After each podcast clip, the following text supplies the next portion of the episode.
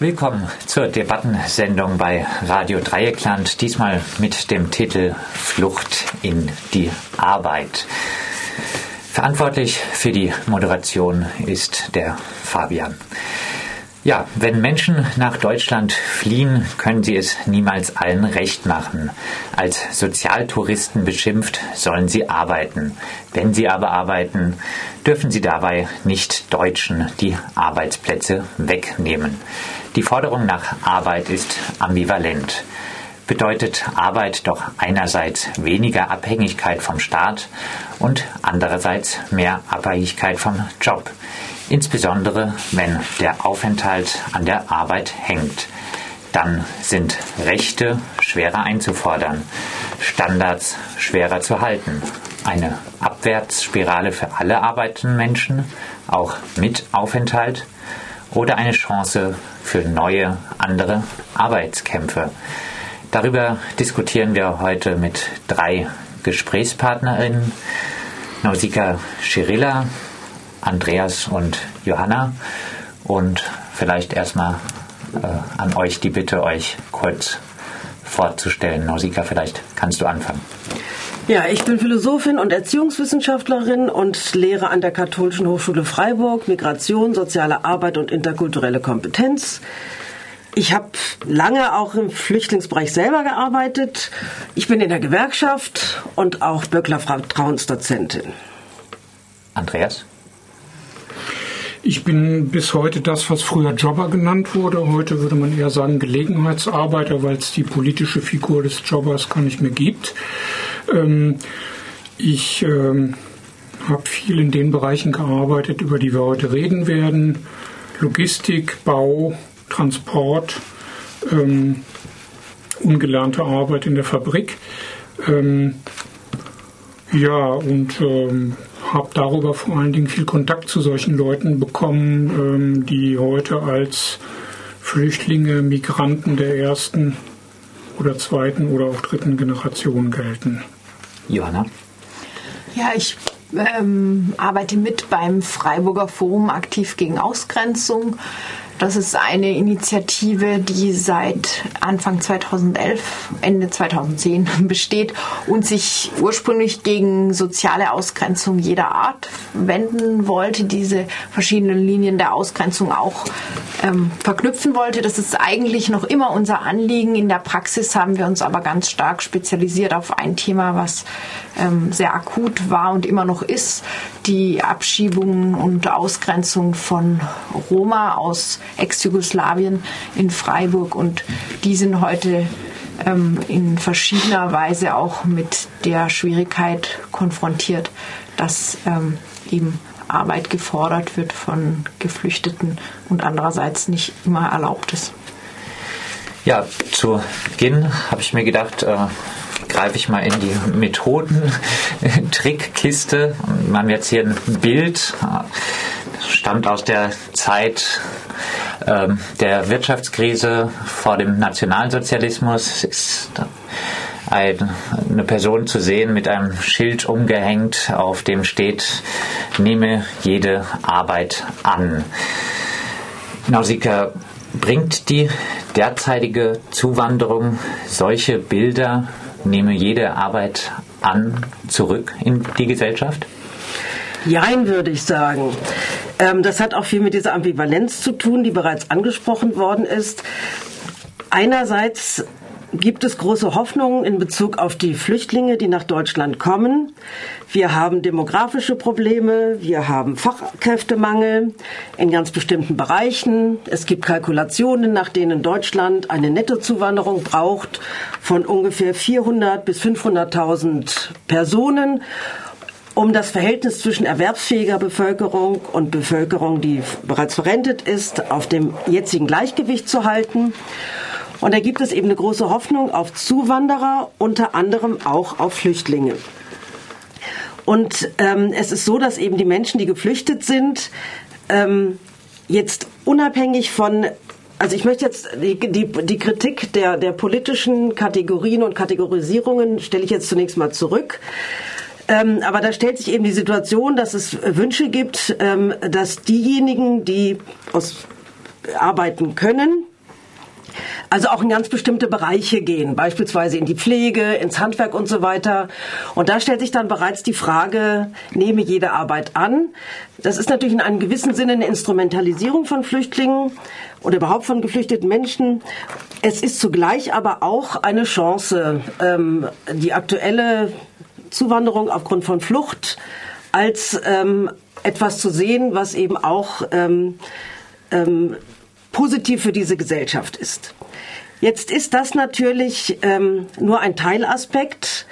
Äh, wir sind aktuell damit konfrontiert, dass eben der Zugang zur Arbeit ganz, ganz stark äh, reglementiert ist. Es gibt Menschen, gerade seit Oktober, seit diesem Asylbewerberbeschleunigungsgesetz, ist es so, ja so, dass also Menschen, die keine, von denen die Politik sagt, noch vor der Prüfung des Asylantrags, dass sie keine Chance haben, hier zu bleiben, dass die null, nullstens Zugang zum Arbeitsmarkt haben, dass ja da noch nicht mal ähm, nach dieser ähm, bisher bestehenden drei Monatssperre äh, ähm, Zugang haben werden, sondern gar nicht, solange ihr Asylverfahren läuft. Also diese Hoffnung auf ähm, Arbeit, die auch eine Hoffnung auf Autonomie, glaube ich, auch für viele Menschen, die geflüchtet sind, darstellt, ist in mehrerer, mehrerer Hinsicht zweischneidig. Aber ich finde, dieser Aspekt, dass die ähm, dass es eben auch eine, eine Perspektive gibt, zumindest für einen Teil der Menschen, ähm, sozusagen ja hier einen Platz, sich eine Perspektive zu entwickeln über Arbeit, das finde ich erstmal nicht kritisch zu hinterfragen. Kritisch zu hinterfragen sind die Bedingungen, unter denen das geschieht und natürlich auch die Frage, ja, vielleicht erstmal soweit. Andreas, bringt die aktuelle Zuwanderung solche Bilder? Nehme jede Arbeit an, die man vielleicht auch gedacht hatte, schon überwunden zu haben, wieder zurück? Naja, ne, nehme jede Arbeit an, heißt ja auch, nehme äh, Arbeit zu fast jeder Bedingung an oder jede zu, unter, unter allen Umständen an, zu jedem Lohn. Ich äh, gebe jeder Zumutung nach. Ähm, aber das, das Bild ist äh, schon insofern schief, dass ja bekannt ist, dass ähm, jede neue Einwanderungswelle in Anführungszeichen nach relativ kurzer Zeit die Ansprüche der Leute auch wieder wachsen lässt. Das heißt, ähm, nach einer ersten Orientierung auf dem Arbeitsmarkt ähm, in der gesamten Gesellschaft äh, merken die Leute relativ schnell, äh, was ähm, zum Beispiel ihre Freunde, Bekannte, Verwandte aus der eigenen Community, was die inzwischen tun und was sie nicht tun und werden und stellen Ansprüche. Das heißt nicht, dass das linear nach oben geht, aber es ist nicht so, dass es auch andersrum nicht steil bergab geht. Hm. Zu der Frage der Instrumentalisierung, die da angesprochen worden ist. Also wenn jetzt zum Beispiel massiv gesagt wird, wir brauchen so und so viel 10.000 ähm, Arbeitskräfte in der Pflege, dann gilt das natürlich auch für Leute, die äh, keine Flüchtlinge sind, mhm. sondern äh, vor allen Dingen natürlich für äh, Frauen, die äh, entweder schon immer hier leben oder seit 20, 30 Jahren hier leben. Die sollen ja massiv ähm, in diese Bereiche gedrängt werden. Und auch die regulierten Bedingungen in der Pflege zum Beispiel sind keine guten. Äh, Mindestlohn 9 Euro brutto in der Pflege, ähm, also ist kein, keine gute Perspektive. Und die Arbeitsbedingungen sind auch ähm, sehr schwierig, um das vorsichtig auszudrücken. Johanna, nehme jede Arbeit an, auch in der Arbeit mit ähm, Flüchtlingen. Ist das eine Sache, die du da spürst, eine Einstellung? Ähm, vielleicht nicht eine innere Einstellung, aber es ist in der Praxis eine Tendenz, die ich beobachte, dass gerade sehr viele geflüchtete Roma, die irgendwie die Möglichkeit dazu haben und die das vielleicht, die das jahrelang nicht gemacht haben, ähm, jetzt dringend Arbeit suchen, weil sie es gerade als letzte Perspektive sehen äh, für einen Aufenthalt. Und diese Arbeit ist in aller Regel putzen. Ähm, ich sehe, ich finde da vor allem spannend, dass die, diese, dieser Status zwischen eben Flucht und Arbeitsmigration mehrfach kippt. Also mal zu, vielleicht in einem ersten Schritt kommen Menschen aus den Staaten Ex-Jugoslawiens durchaus auch aus wirtschaftlichen Gründen. Ich finde das immer falsch, dass äh, zu leugnen und zu sagen, das ist nur eine ethnische Diskriminierung. Die drückt sich eben auch in äh, wirtschaftlicher Diskriminierung aus, in Armut. Und Armut ist tatsächlich ein wesentlicher Grund, mit allem, was dranhängt, ähm, zu kommen. Da hängt dann eben auch Gesundheit, Bildung äh, dran, was insgesamt einen legitimen Fluchtgrund ausmacht. Sie kommen also auch aus wirtschaftlichen Gründen. Aber das gilt hier nicht als legitim, sondern sie müssen in die Schiene Flüchtlinge rein. Und Flüchtlinge ist dann eben wieder anders definiert, ganz stark nach den Maßstäben des Asylrechts, also Verfolgung aus politischen, ethnischen, religiösen Gründen.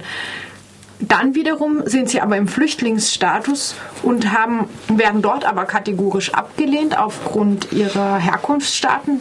Also die ex-jugoslawischen Staaten, sofern sie noch nicht in der EU sind, wurden ja mittlerweile alle zu sicheren Herkunftsstaaten erklärt, plus Albanien.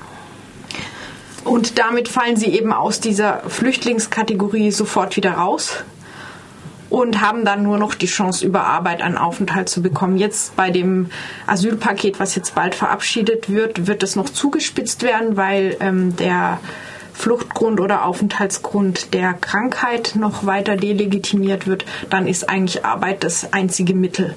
Und dann kippt es aber wieder, indem den Menschen, die zunächst als Flüchtlinge kamen aus diesen Ländern, aber wie Nausicaa schon gesagt hat, gerade die Arbeitserlaubnis verstärkt verweigert wird. Also das gilt für die, die jetzt seit letztem Sommer gekommen sind, für die vorher noch nicht.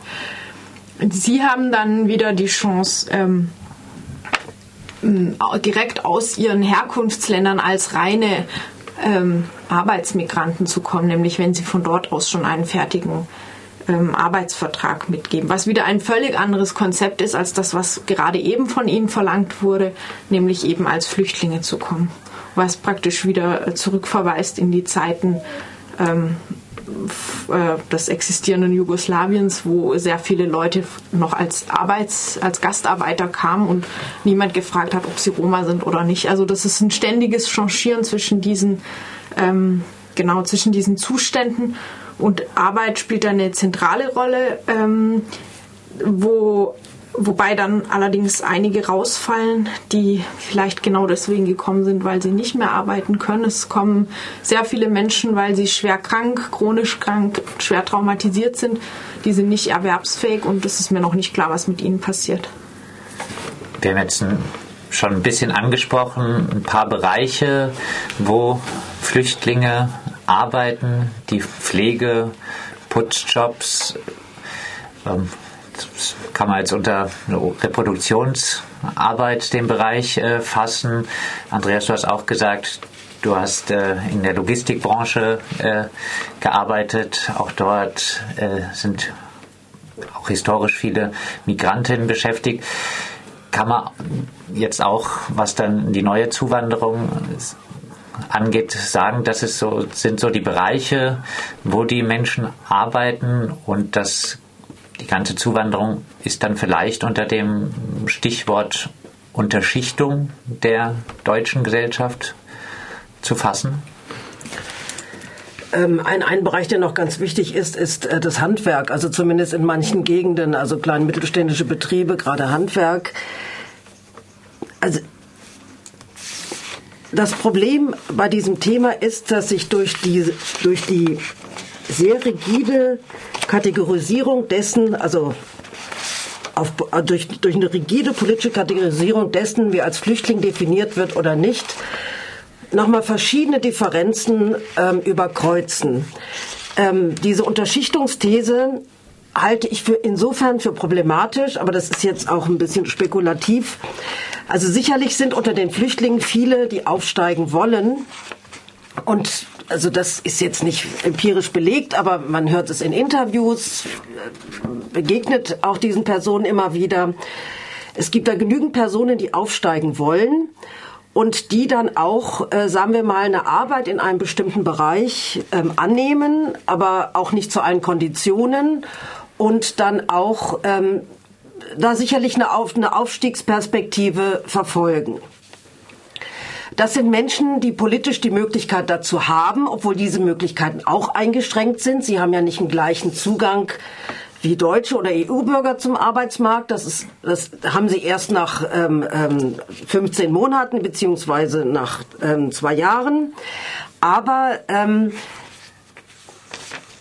dass die, die, diese, also nein, aber diese Unterschichtungsthese bricht sich nochmal eben daran, dass die Flüchtlinge selber sehr unterschiedlich sind. Und zwar unabhängig von der politischen Kategorisierung sind sie unterschiedlich. Und deswegen finde ich es schwierig, auch Flüchtlinge als eine einheitliche soziale Gruppe zu bezeichnen und daher auch solche Fragen wie Unterschichtung, Arbeitskämpfe, Umgang mit Arbeitssituationen und so weiter ähm, zu ähm, beantworten.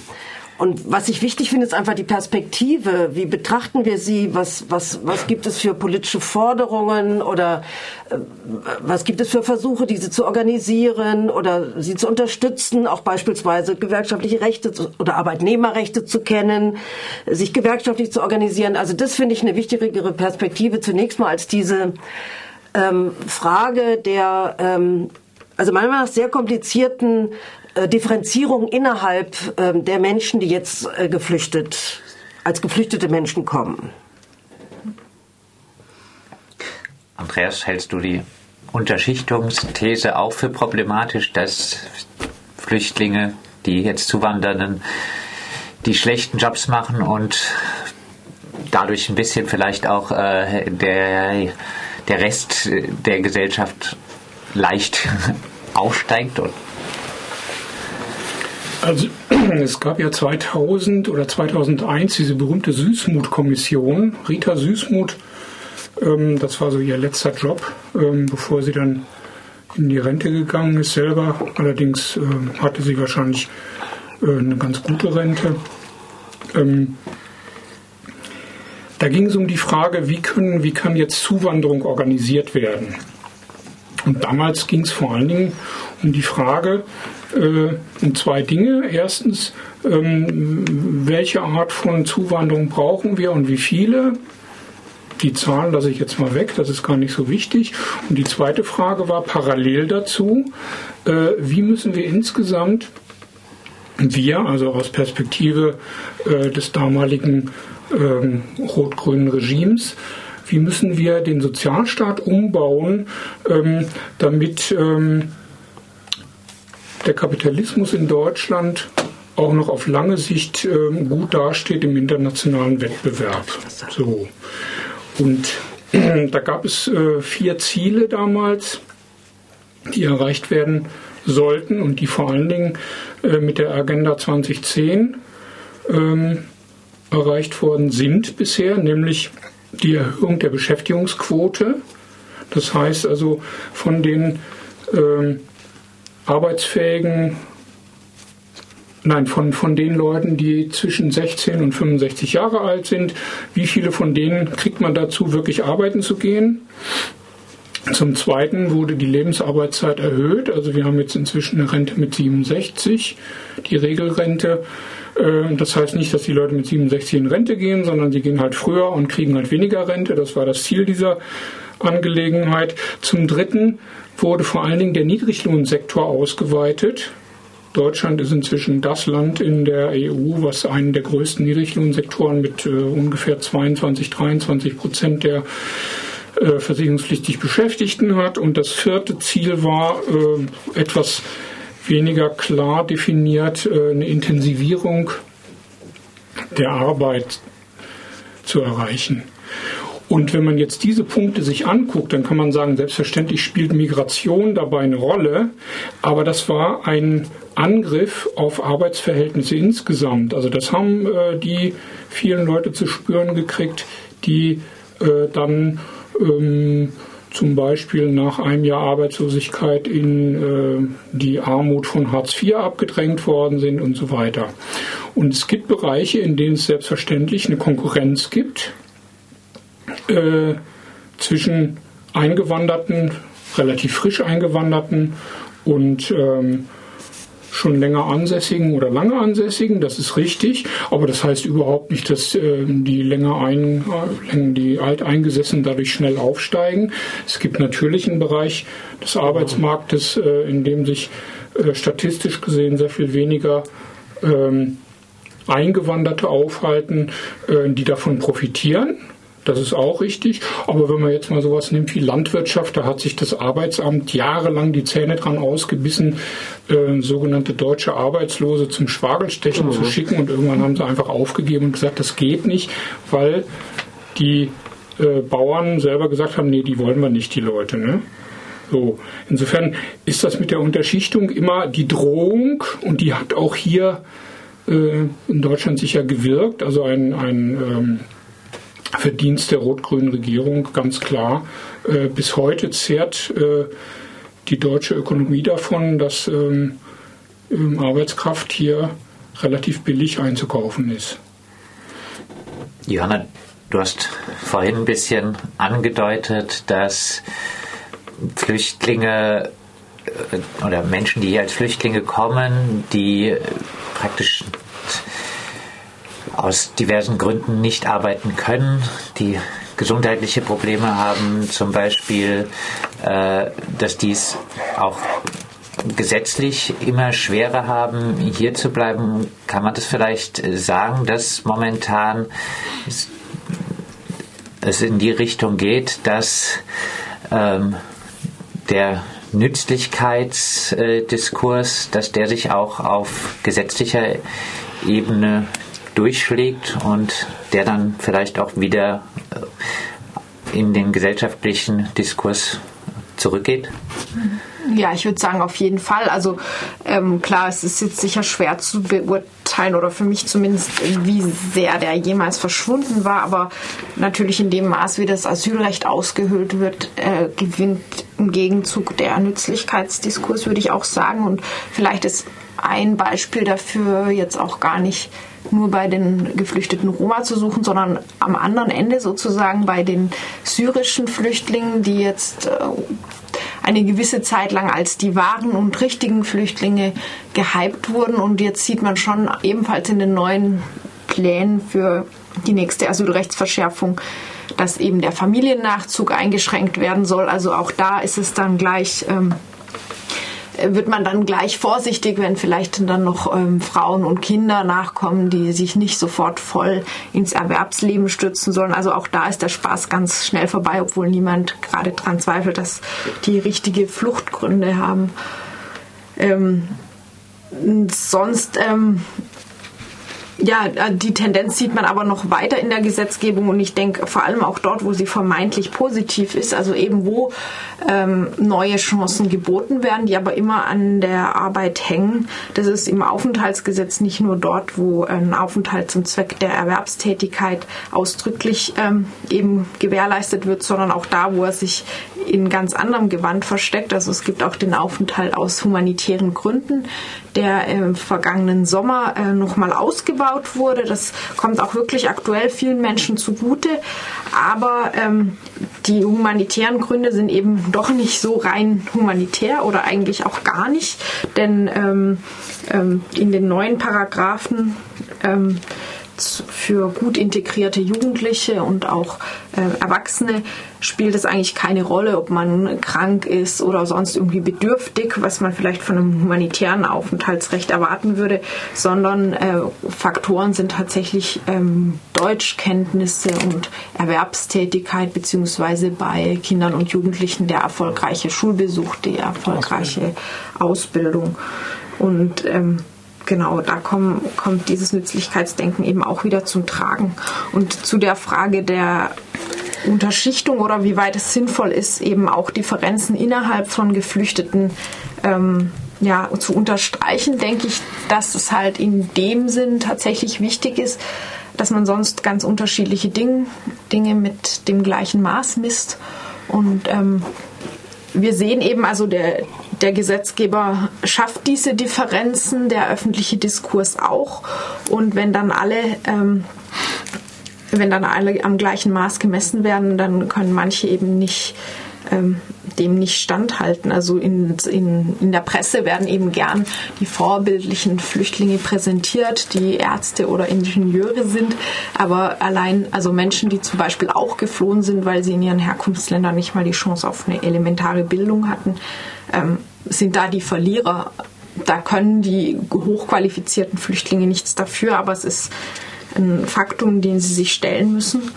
Ähm, und ähm, dann auch im Alltag, gerade im Alltag der frisch angekommenen, ähm, drückt sich das auf ganz andere Art auch aus, indem unter anderem auch ähm, erfolgreiche, aufstrebende Migrantinnen und Migranten nicht nur eben ähm, in den klassisch ähm, etablierten Berufen wie Ärzte, Ingenieurinnen tätig sind, sondern auch in Berufen, die zur Kontrolle der Migration ähm, gerechnet werden können. Also sie arbeiten in starkem Maß in Securities als DolmetscherInnen, auch äh, zunehmend als ähm, SozialarbeiterInnen und das also das wird auch immer als Plus gewertet, aber von den Betroffenen dann nicht unbedingt so empfunden und zum Teil auch schon im öffentlichen Dienst, bei der Polizei, bei der Ausländerbehörde und entscheiden so über das Bleiberecht der nächsten ankommenden Generation. Und das äh, spielt halt, äh, das spielt eine Rolle im Alltag der Menschen dann. Also weil da, ja, ähm, weil da bestimmte Maßstäbe gesetzt werden. Wer ist der anständige Flüchtling, der, ähm, der sich einfindet in dieses System auch mit allen Konsequenzen, also auch mit seinen repressiven Konsequenzen und weil manchmal dann auch Konflikte, vor denen Menschen fliehen, wieder ähm, in die Ankunftsstrukturen mit reingetragen werden.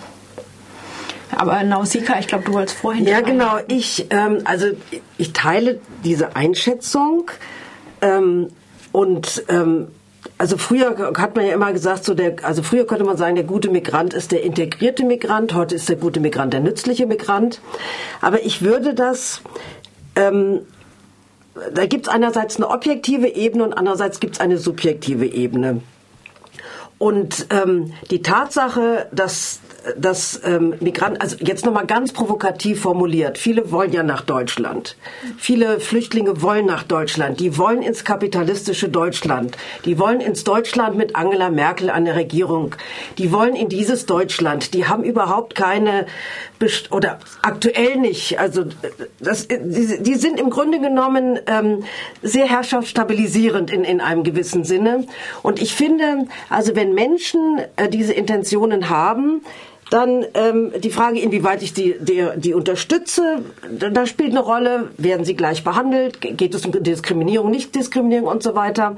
Aber ich finde die Tatsache, dass Menschen diese Perspektive nutzen, die ist nicht problematisch. Problematisch ist das politische Regime und problematisch ist, wenn sie, wenn das Flüchtlingsthema darauf re reduziert wird.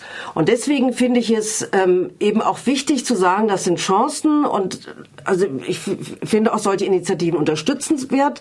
Andererseits aber ist es eben wichtig zu sagen, die Nützlichkeit ist nicht alles und äh, vor allem finde ich es wichtig, an diesem Schutzaspekt des Flüchtlingsbegriffes festzuhalten. Denn selbst wenn ähm, ähm, Flüchtlinge, sagen wir mal, willkommene Arbeitskräfte sind, sie sind hier ähm, ähm als Flüchtlinge. Es gibt äh, immer noch formell, auch wenn es sehr stark unterhöhlt wird, eben das Asylrecht und so weiter, ähm, ähm, menschenrechtliche ähm, Verpflichtungen. Und ähm, also ich würde da differenzieren, äh, also auf einer politischen Ebene ist eben ganz wichtig, an diesem Schutzkonzept festzuhalten, aber auf einer empirischen Ebene gehen natürlich verschiedene soziale Gruppen unterschiedliche Wege und das finde ich ist auch ihr gutes Recht. Und wir können uns von den Flüchtlingen hier nicht erhoffen oder erwarten, äh, dass die ähm, sozusagen ähm, eine solidarische Gruppe darstellen. Das ist unsere Aufgabe, weil wir, was heißt wir? Das ist die Aufgabe der Bürger dieses Landes, die eben oder Bürgerinnen, die eben ähm, ihre ihre politischen Willen zum Ausdruck bringen. Und natürlich äh, und in, insofern sind dann auch ja, vielleicht erstmal soweit. Äh, ich finde das ganz wichtig zu differenzieren und äh, wir können natürlich Diskurse kritisieren, aber ich finde, damit soll man auch ähm, Gruppenmöglichkeiten, die sie positiv besetzen, nicht nehmen. Wir können von Flüchtlingen nicht erwarten, dass sie eine solidarische Gruppe sind. Äh, daran angehängt, es gibt ja jetzt gerade immer wieder die Debatte, den Mindestlohn doch für Flüchtlinge auszusetzen. Nausika, du hast jetzt immer wieder stark gemacht, Flüchtlinge als Chance zu begreifen. Wenn man jetzt äh, ähm, den demografischen Faktor nimmt, den Fachkräftemangel, dann ist das ja jetzt ein bisschen auch von Seiten des Kapitals ja, genau. argumentiert. Ja. Äh, von anderen Seiten gesehen, muss man jetzt sagen, äh, bedrohen Flüchtlinge dann auch vielleicht für alle arbeitenden Menschen in Deutschland äh, den Mindestlohn? Setzen Sie eine Abwärtsspirale in Gang, was auch soziale Standards angeht? Also ich würde mal, das folgt aus dem, was ich sage, nicht, weil da greift die Perspektive der Gleichheit, der Gleichbehandlung und so weiter. Das folgt nicht. Das ist natürlich zum Teil gewollt von Politik und Wirtschaft, aber das, das folgt daraus nicht. Also ich finde unter einer Perspektive der Gleichheit, gleiche Rechte, Gleichberechtigung und so weiter ähm, ist das in Frage zu stellen. Das sind natürlich jetzt äh, Forderungen, die, die, die zu stellen sind. Äh, trotzdem gibt es ja jetzt das, das, das Potenzial an hm. mehr Arbeiterinnen für äh, das Kapital. Das wird genutzt. Äh, mehr Arbeiterinnen bedeutet mehr Masse zum Austauschen, heißt niedrigere Löhne, oder? Ähm, ich möchte zuerst noch mal zu einem ganz anderen Punkt was sagen, ganz kurz. Ich finde es überhaupt nicht schlimm, dass Leute hierher kommen und ähm, erstmal sich die Deutschlandfahne umbinden und sagen, Angela Merkel ist klasse, weil innerhalb von zwei Wochen wissen die, dass das alles nicht stimmt. Ja, also wir haben die, die Erfahrung hier gemacht bei der bei dieser äh, Erstaufnahmestelle, wo die Leute dann die Zelte gesperrt worden sind, äh, die sind angekommen und haben nach zwei Tagen gefragt, ja, wie lange müssen wir denn jetzt hier bleiben? Und wenn man dann gesagt hat, naja, so vorgesehen sind ein paar Monate, dann ähm, sah das alles schon etwas anders aus. Also insofern, das wird sich schnell relativieren. Das war auch schon immer so. Ähm, auch die Leute, die äh, Anfang der 90er Jahre aus den sogenannten kommunistischen Ländern hierher geflohen sind. Die wollten zunächst mal von Organisierung, Gewerkschaften, ähm, Streik gar nichts wissen, weil das waren alles äh, schlechte Dinge und ein halbes Jahr später äh, wussten die auch Bescheid, dass es hier etwas anders zugeht. So, jetzt zum Mindestlohn. Also zunächst mal muss man sagen, äh, den Mindestlohn gibt es auf dem Papier. Ich bezweifle, dass das wirklich ein großer Fortschritt ist, weil Mindestlohn heißt ganz einfach Minilohn. Äh, jemand, der Vollzeit Mindestlohn arbeitet, hat danach 1104 Euro netto in der Tasche. Fünfmal in der Woche acht Stunden dafür arbeiten zu gehen, ähm, bedeutet erhöhtes Reproduktionserfordernis und dann ist man mit 1100 Euro in einer Stadt wie Freiburg zum Beispiel ziemlich verraten, bei den, allein bei den Mietpreisen. Insofern Jetzt kann man immer sagen, vorher war es noch schlimmer, aber inzwischen kann jeder Unternehmer sagen, ja, alles, alles super, ich zahle den Mindestlohn, da gibt es gar keine Debatte mehr. Zweitens, äh, selbstverständlich gibt es den Mindestlohn nicht für alle. Und zwar äh, unabhängig von ähm, der Herkunft oder der frischen Einwanderung oder wie auch immer. Also wenn man hier in einem kleinen Baubetrieb arbeitet, äh, auch im Westen, dann gibt es nicht immer den Mindestlohn. Im Osten ist der Mindestlohn im, im Bausektor eh unbekannt. Ähm, den fordert auch niemand ein. Ähm, Letzte Woche hat die Süddeutsche Zeitung einen schönen Artikel veröffentlicht. Äh, da heißt es, seit gut einem Jahr gibt es den gesetzlichen Mindestlohn und er hat bisher nur zu sehr wenigen Prozessen geführt. Die 8,50 Euro werden gezahlt. Das ist die Schlussfolgerung, die Ingrid Schmidt, die Präsidentin des Bundesarbeitsgerichts, daraus zieht. Das ist natürlich eine furchtbar naive Sichtweise, aber äh, wahrscheinlich wird sie dafür bezahlt, sowas zu erzählen.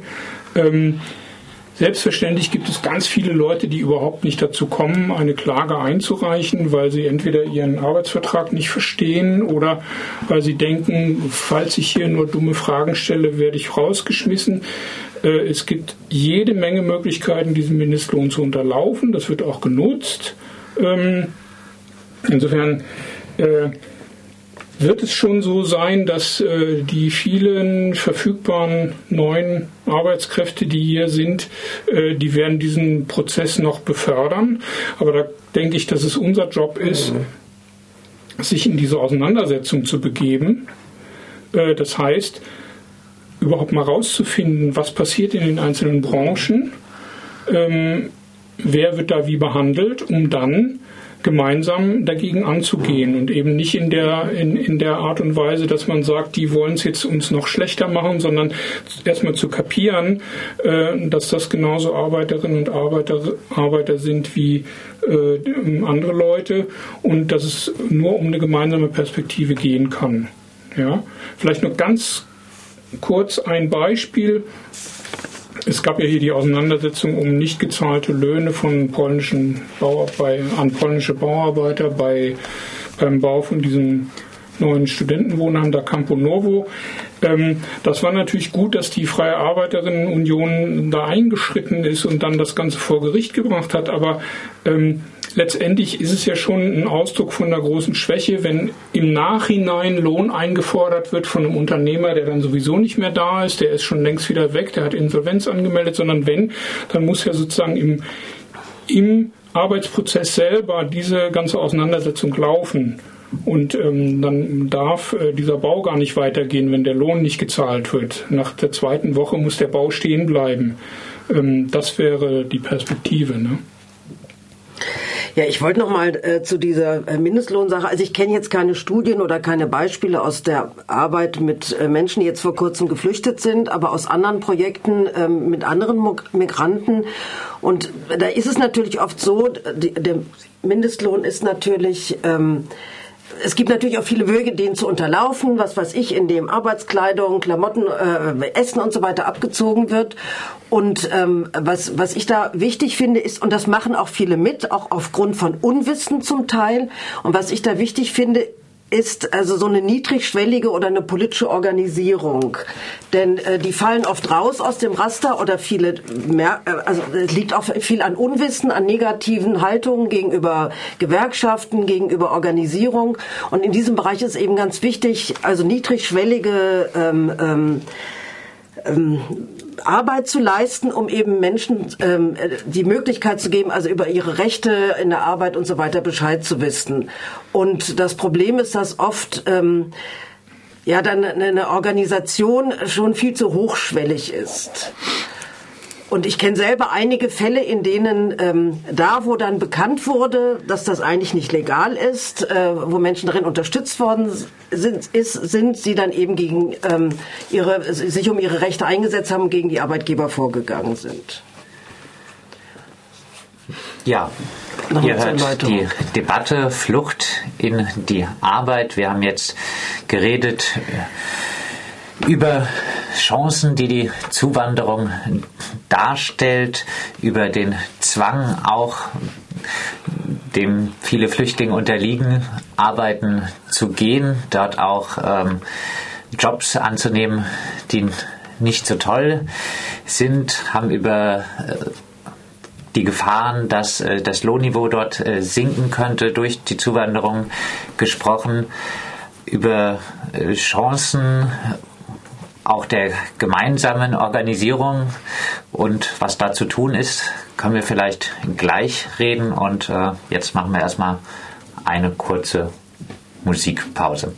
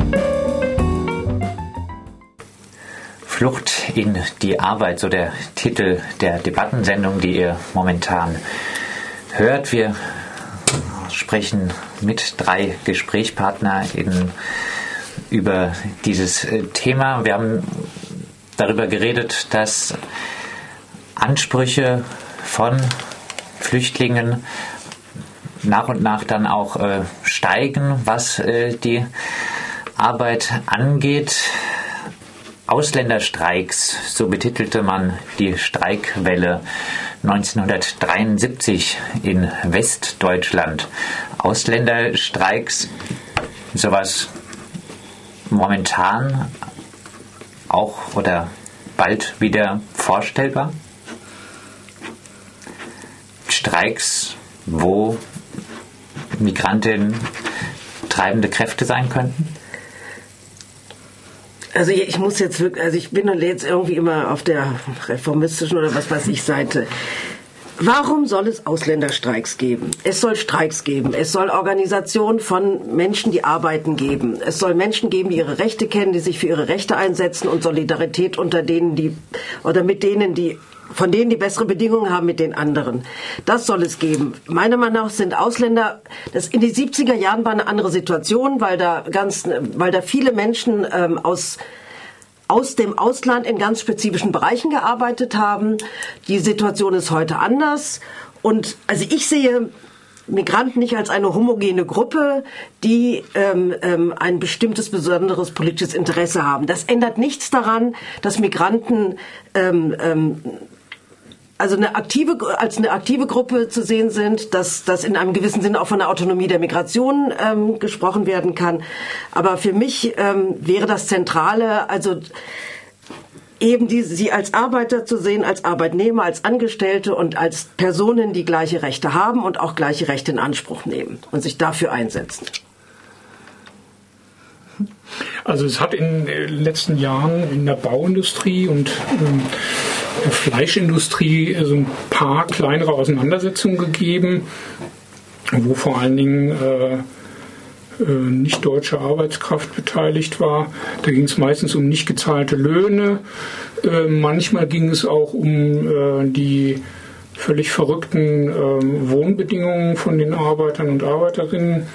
Ähm, da macht sich dann allerdings schon bemerkbar, dass es eine gewisse Spaltung gibt zwischen denen, die da unter diesen besonderen Bedingungen ausgebeutet werden und ähm, der Kernbelegschaft in solchen Betrieben, der kleiner werdenden Kernbelegschaft in solchen Betrieben.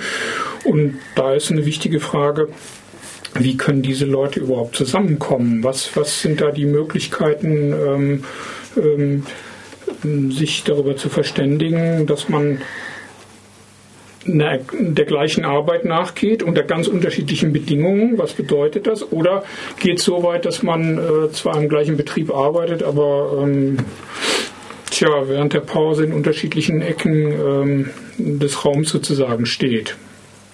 Und da gibt es jetzt keine gute Lösung. Ich wollte nochmal zurück auf die Frage der niedrigschwelligen Organisierung. Also ich will gar nicht grundsätzlich davon abraten, sich an irgendeine Gewerkschaft zu wenden, aber es hat sich einfach gezeigt ähm, an vielen Beispielen und, und das hat auch systematische Gründe, weil eine Gewerkschaft ähm, immer dafür da ist, erstmal die alteingesessene äh, Arbeitskraft, die Bedingungen der alteingesessenen Arbeitskraft zu äh, garantieren, dass Leute, die so am Rand stehen, äh, von der Gewerkschaft äh, entweder nicht vertreten werden sollen oder dass die Gewerkschaft sogar aktiv sich daran beteiligt, ähm, diesen Leuten, diesen Arbeitern und Arbeiterinnen Steine in den Weg zu legen. Also ähm, berühmte Geschichte, IG Bausteine Erden, ähm, aktive Unterstützung bei Razzien gegen sogenannte illegale Arbeiter auf dem Bau, äh, wurde dann immer kleingeredet, äh, aber war eine ganz massive Beteiligung seitens der Gewerkschaft. Insofern geht es aus meiner Sicht eigentlich mehr darum, äh, auch von den Deutschen oder den alteingesessenen Arbeiterinnen und Arbeitern hier wieder zu so ganz normalen Dingen zu kommen, dass man sich darüber austauscht. Ähm, was verdient man? Äh, wie sieht es auf der Arbeit aus? Wie sieht es beim Wohnen aus? Zweites großes Thema. Ähm, was verändert sich da? Wo können Leute sich äh, zusammentun, um ganz kleine Dinge da zu verteidigen? Und da wird man dann sehen, dass ähm, verrückterweise alle da Probleme haben, dass es große Bedenken gibt, sich überhaupt in einen Konflikt zu begeben. Äh, und dann müssen die Leute sich irgendwie äh, entweder zusammentun oder auch nicht zusammentun. Das wird sich jetzt rausstellen in den nächsten äh, zwei, drei Jahren, was da sich verändert oder nicht verändert.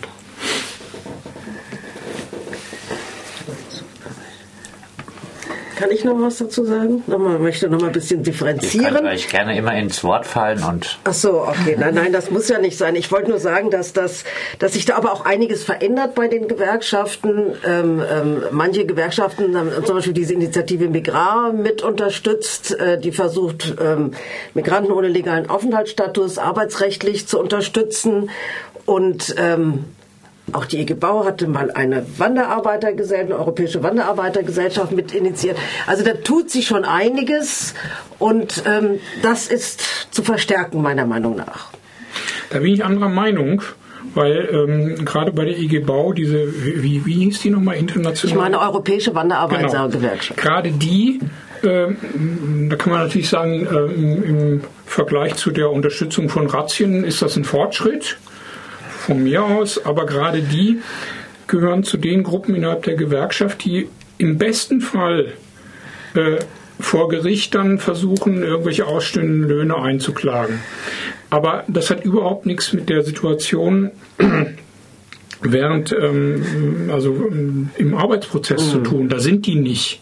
Da können die auch gar nicht sein. Da müssen andere sein. Da müssen sozusagen die Arbeiter selber sein.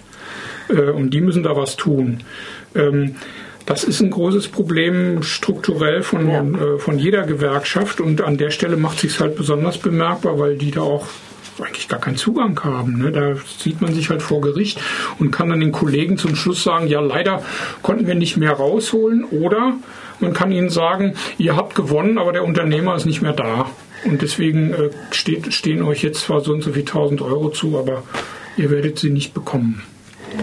Da, gut, aber gut, ich kann das jetzt nicht genau beurteilen, was die gemacht haben oder weiß das nicht mehr so genau, aber ich denke, das ist trotzdem eine Perspektive, auch wenn die jetzt nicht immer erfolgreich ist, aber zu sagen, dass man da Rechte hat oder dass Frau da Rechte hat und äh, ähm, also dann Bewusstsein für zu schaffen und dann auch, sagen wir mal, strukturelle Bedingungen dafür zu schaffen, dass die eingehalten werden. Also die ähm, das ist jetzt vielleicht ein anderes Beispiel, aber wenn wir jetzt schon bei der Gewerkschaft sind, also dass die IG Metall ganz stark versucht hat, diese ganzen Werkvertrags-, Leiharbeitsthemen zu besetzen, hat natürlich auch damit zu tun, das hat natürlich auch was mit den Interessen der Stammbelegschaft zu tun, das sind natürlich aber auch, hat auch was damit zu tun, dass eben diese anderen Bereiche ähm, eben auch gesehen und stark gemacht werden. Verlassen wir mal vielleicht ja, okay. die, die Gewerkschaften. Ja, ja, ja. Ähm, zumindest ich habe angesprochen, diese Streikwelle 1973. Ja, genau, genau. Ja. Da gab es ja auch äh, Unterstützung oder Zusammenarbeit äh, äh, von linken Gruppen zusammen mit migrantischen Arbeitskräften. Gab es da Kämpfe? Ist sowas jetzt heutzutage vielleicht bei auch ein bisschen der Fokussierung auf äh, das reine Thema Bleiberecht, ähm, Refugee Welcome, äh, ist da so die auch so eine politische außerparlamentarische Linke, ist das da ein bisschen Versagen, dass es eben kein Austausch ähm, mit Migrantinnen über Arbeitsbedingungen gibt, dass es keinen Austausch darüber gibt, was für Rechte äh, die Menschen bei den äh, jeweiligen Arbeitgebern haben, ist da auch wirklich ein Versagen äh, der aktuellen Linken nicht zu sehen? Ja, ich glaube, du hast die Antwort schon ein bisschen in die Frage gelegt. Äh, ich würde es tatsächlich auch so sehen, dass die Kategorie Flüchtlinge, Refugees gerade alles überstrahlt. Und das habe ich ja vorher schon ein bisschen versucht stark zu machen, eben, dass da halt Binnendifferenzierungen verloren gehen, die auch wichtig sein könnten und die auch äh, eben dahin führen könnten, Geflüchtete auch als, äh, als Arbeiter zu sehen und nicht nur als Flüchtlinge, die irgendwie per se als arm irgendwie als defizitär angesehen wird. Das, damit ist nichts gedient, also weder ähm, Arbeitskämpfen im gemeinsamen äh, Interesse noch den Geflüchteten selber, die ja eben nicht per se defizitär sind, sondern erstens von den Gesetzen dazu gemacht werden, indem sie eben in abhängige Strukturen gedrängt werden, ins Unrecht gedrängt werden und eben andererseits in prekäre Arbeitsverhältnisse gedrängt werden. Und das interessiert, würde ich auch sagen, die antirassistische Linke derzeit recht wenig, was vielleicht auch viel mit deren eigener Sozialstruktur zu tun hat. Da begegnet man sich recht wenig, ähm, begegnet man sich in der Regel nicht am Arbeitsplatz.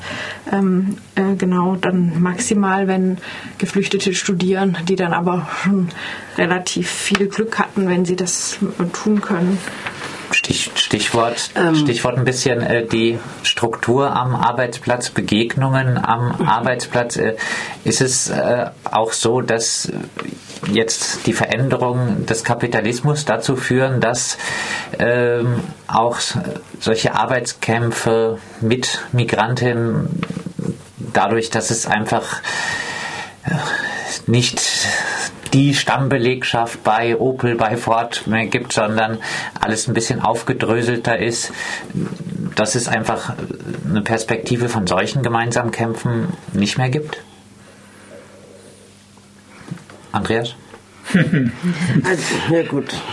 Du wolltest vorhin auch entgegnen. Also, nee, ich wollte noch mal sagen, dass das, was du beschrieben hast, das hat auch natürlich unheimlich viel zu tun mit diesem Migrationsregime und mit der wahnsinnigen Ausdifferenzierung in Bezug auf Standards von Repressivität in Bezug auf Zugang zum Arbeitsmarkt. Das macht es natürlich auch nochmal unmöglich. Ähm, also, weil die, der, der Zugang zum Arbeitsmarkt ist extrem unterschiedlich, kompliziert und hierarchisch organisiert für Menschen ähm, mit Fluchtgeschichte. Hm. Vielleicht gerade diese Erschwerung des oder du was? Ja, ja, nee, sag mal. Ja, diese Erschwerung des Zugangs zum Arbeitsmarkt.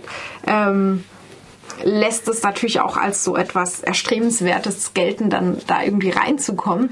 Und ich denke, das führt jetzt noch ein bisschen von, von der Frage äh, der gemeinsamen politischen Organisierung vielleicht weg. Aber ich denke, was da ganz aus dem Blick gerät, ist die Frage eben, ob man vielleicht auch gar nicht arbeiten will. Und ich mhm. habe den Eindruck, das ist irgendwie ein Tabu. Ähm, was nicht angesprochen wird. Also der Geflüchtete, die Geflüchtete, die Arbeit überhaupt nicht als was Erstrebenswertes sieht, ist eigentlich nicht im Blick, kann man, äh, möchte kein, äh, da möchte kein Journalist, keine Journalistin drüber schreiben. Und in puncto politische Organisierung, finde ich, könnte man das insofern wieder in den Blick nehmen, dass das auch eine Form von ähm, Kampf sein kann, dass man eben nicht gar nicht erst teilnimmt an dem Spiel, vielleicht auch nicht im klassischen Sinn streiken kann, sondern einfach sagt, ich komme einigermaßen klar mit meinen äh, Leistungen nach Asylbewerberleistungsgesetz. Ich schaffe mir in informeller Arbeit noch einen kleinen Zusatzverdienst, die dann auch schnell wieder kriminalisiert wird die auch nicht unbedingt in repressiven äh, Strukturen ähm, stattfinden muss, ähm, Stichwort Schwarzarbeit, sondern oft äh, kleine selbstständige Arbeit ist. Und ich will das jetzt nicht beschönigen, aber das ist ein Feld, was äh, nicht so im Blick ist und was sich einfach diesen, äh, ja, diesen kapitalistischen Verwertungskreislauf auf eine ganz andere Art ein Stück weit entzieht. Also nochmal zu ähm, Linke und, und Arbeit. Also ich glaube, es gibt eine ganz einfache Erklärung, warum jetzt äh, Gruppen, die sich als links verstehen, aus den verschiedensten Bereichen, da nicht so genau hinschauen bei den, bei den Flüchtlingen oder bei den Migranten, wie auch immer wir sie nennen wollen, ähm, weil sie sich nämlich für ihre eigenen Arbeitsverhältnisse nicht besonders ah. interessieren. Ähm, und natürlich, weil sie sozial äh, dem, dem Objekt ihrer politischen Begierde gar nicht begegnen, weil sie nämlich wo ganz anders tätig sind. Ne? Dann noch zu der Frage mit den Streiks 73. Ja, es wird jetzt keine ähm, Streiks mehr geben mit 40.000 Leuten bei Ford in Köln. Aber interessanterweise hat ja diese, haben ja diese Veränderungen im Kapitalismus dazu geführt, dass ein Streik bei einem kleinen Autozulieferer, der zum Beispiel die, also ich erfinde jetzt was, äh, die Rückleuchten äh, vom Modell X macht, äh, die 200 Leute, die da arbeiten, die können dafür sorgen, dass das Band bei äh, Ford in Köln stehen bleibt. Hat es ja auch alles schon gegeben. Ähm, da, ja, ähm, und welche Rolle da die Migranten oder Flüchtlinge beispielen, keine Ahnung. Ähm, interessant wäre es, wenn es überhaupt wieder zu solchen Dingen kommt. Es gab ja auch ein paar längere Streikauseinandersetzungen in Betrieben, wo vor allen Dingen äh, Migranten der zweiten Generation arbeiten. Hamburg bei Neupack, ähm, monatelange Auseinandersetzung. Ähm, aber ähm, ja, ist leider so ein bisschen im Sande verlaufen und ähm, gut, das müssen wir uns wirklich genau anschauen. Das ist unsere Aufgabe und da möglichst auch eingreifen.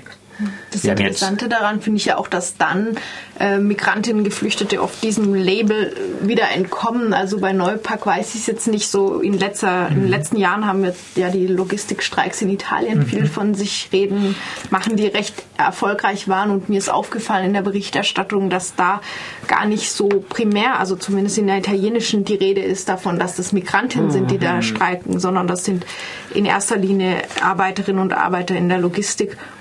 Also das heißt, es gibt ganz andere Linien der mhm. Definition. Wir haben jetzt ein bisschen über Versagen, über Schwächen auch von der Linken äh, gesprochen, was äh, das Thema Arbeit angeht. Nausicaa hat auch immer wieder äh, darüber geredet, dass äh, die Gruppe der Flüchtlinge nicht als eine homogene äh, Gruppe zu sehen ist. Da könnte man wahrscheinlich auch drüber reden, wer da eigentlich äh, kommt, mit wem kämpft man da zusammen oder auch nicht, äh, was, aus was für Klassen kommen Menschen.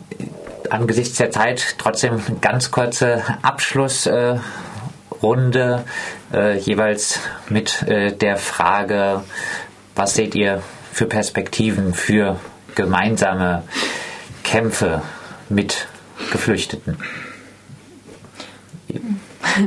steige ich mal direkt ein. Ähm, ja, ich habe äh, jetzt schon länger, hängt mir noch der Satz im Ohr von Nausicaa, dass Menschen ja auch subjektiv gesehen in den Kapitalismus hier in Deutschland flüchten wollen. Ich denke, da ist auch der Aspekt stark zu machen, dass sie heute auch in fast allen Fällen aus dem Kapitalismus flüchten. Also es gibt nicht mehr diese vielen kommunistischen Staaten, wo sie ähm, bewusst weg wollen und hierhin, sondern sie müssen auch aus dem Kapitalismus fliehen. Und ich, für mich wäre eine Perspektive viel stärker, diese auch äh, wirtschaftlichen Fluchtgründe stark zu machen und vielleicht auch eben jetzt nicht nur innerhalb Deutschlands, sondern auch global äh, stärker die, die Kämpfe, die Verhältnisse, die Zusammenhänge ähm, zusammenzusehen von Beschäftigten. Mhm.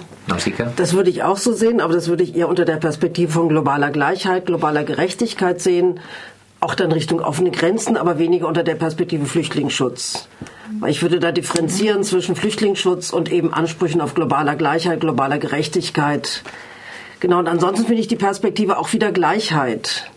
Also nicht auf eine soziale Gruppe zu rechten, die, die ohnehin politisch definiert ist, sondern auf unterschiedliche Gruppen an verschiedenen Orten, wo es auch immer eben um gleiche Perspektiven geht und um gleiche Zugänge wie eben für Mehrheitsdeutsche oder Migranten mit einem festen Aufenthalt auch. Andreas, du hast das Abschlussstatement. Ich würde ganz banal äh, versuchen, mit äh, solchen Leuten, äh, um die es da jetzt geht, Flüchtlinge, Migranten, einfach immer äh, nachzufragen, was macht ihr hier? Was tut ihr den ganzen Tag? Geht ihr irgendwo arbeiten? Ähm, wenn ja, wie ist es da? Wo wohnt ihr und so weiter? Was, was sind eure Bedingungen? Wie verändern die sich? Und vor allen Dingen den Leuten auch was von den eigenen Bedingungen zu erzählen, damit sie unter anderem verstehen, dass nicht alles äh, so super hier ist in dem Land. Ne? So, dann war es das mit unserer Debattensendung Flucht in die Arbeit. Als äh, Studiogäste verabschiede ich Nausicaa Schirilla, Andreas und Johanna. Tschüss und auf Wiederhören. Keine Reklame, Sticker, am Briefkasten kommt.